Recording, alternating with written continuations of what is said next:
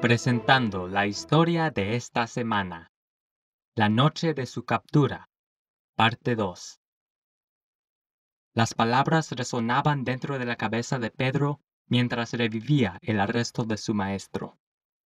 Una vez que éramos doce hombres siguiendo a Jesús como sus discípulos de confianza, Judas, uno de nosotros, utilizó un beso para traicionar a Jesús. ¿Cómo reaccioné yo?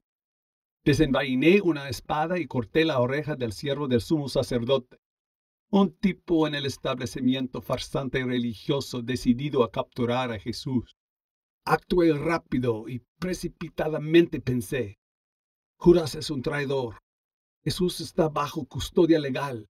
Los sacerdotes han ganado y Jesús es su prisionero. Lo odian. ¿Qué le harán? Él se pudo haber resistido, pero no lo hizo. ¿Por qué? Esa noche escapé de las antorchas y armas ardientes de la multitud. Seguía la multitud con un batallón de soldados romanos y guardias del templo. Estaban emocionados por las sorpresas de la noche. Basta de mis deducciones. ¿Qué están diciendo esos dos hombres que están detrás de la multitud? ¿Viste a Jesús cuando llegaron los soldados para arrestarlo? Sí, estaba muy tranquilo y dijo, ¿A quién están buscando? A Jesús de Nazaret. Yo soy.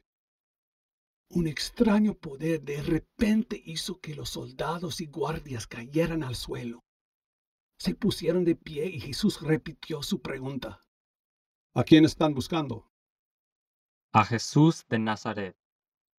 Un seguidor de Jesús se acercó a él y lo besó. Judas, ¿Cómo puedes traicionar al Hijo del Hombre con un beso? ¿Te diste cuenta del truco de magia que sucedió después? Vi la oreja cortada por completo. Jesús de alguna forma la reemplazó con una oreja normal. No creo que haya sido un truco de magia. Este hombre Jesús, quien acabamos de atar, ha sanado a muchas personas. Estás hablando como si conocieras a ese hombre. Te estoy diciendo lo que he visto y oído.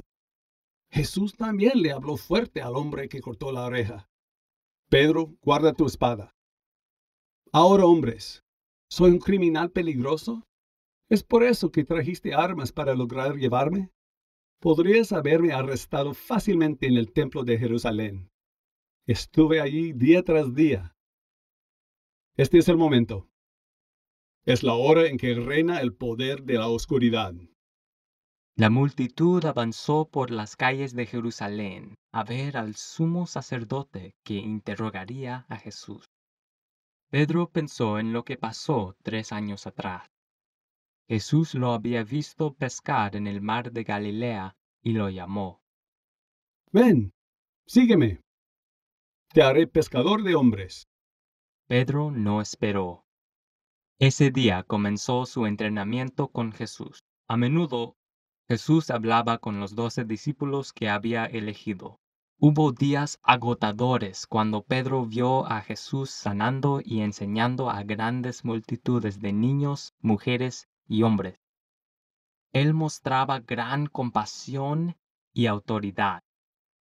Cuando los líderes religiosos trataron de atraparlo con preguntas engañosas, su sabiduría mostró la pobreza mental que tenían los líderes. Pedro se preguntaba, ¿Tiene Jesús un plan para mí? Hasta que continuemos nuestra historia, sigue thisweekstory.com o lee los capítulos finales de Mateo, Marcos, Lucas y Juan en la Biblia.